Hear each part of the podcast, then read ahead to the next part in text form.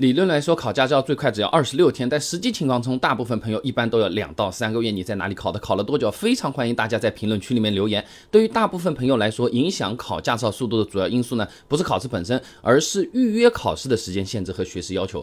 机动车驾驶证申领和使用规定上面明确说的啊，初次申请机动车驾驶证或者申请增加准驾车型的，科目一考试合格后呢，车管所会核发学习驾驶证明。那考完科目一，有了这个学习驾驶证明，才能去约科。科目二、科目三的这个考试，哎，那么根据机动车驾驶培训教学与考试大纲里面，科一学十二个学时，每天理论和实操练习时间啊是有四个小时限制的，哎，你不能一天二十四小时学完啊。那科一从学到考完差不多四天，然后就是一边跑科二、科三的学时，一边呢等预约。那么参考规定里的说法，科一合格十天后才能约科二，三十天之后才能约科三。但如果我们考的是 C 二自动挡驾照呢，就是可以更快拿证啊。规定里面讲的报考小型自动挡准驾车。车型的呢，科一考完二十日之后就可以预约科三了啊。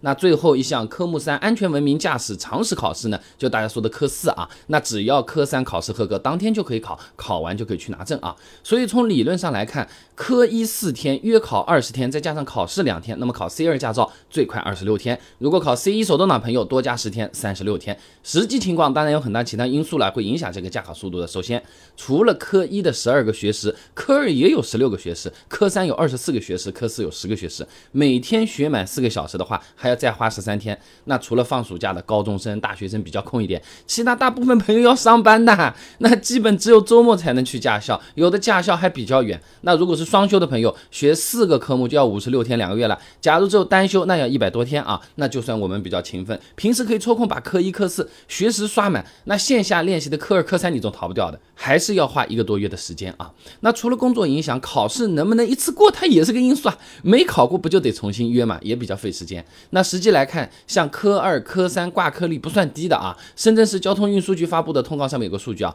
平均考试合格率呢在百分之七十左右，一百个人里面三十个挂掉的啊。那你要补考还得再等十天才能重新预约啊。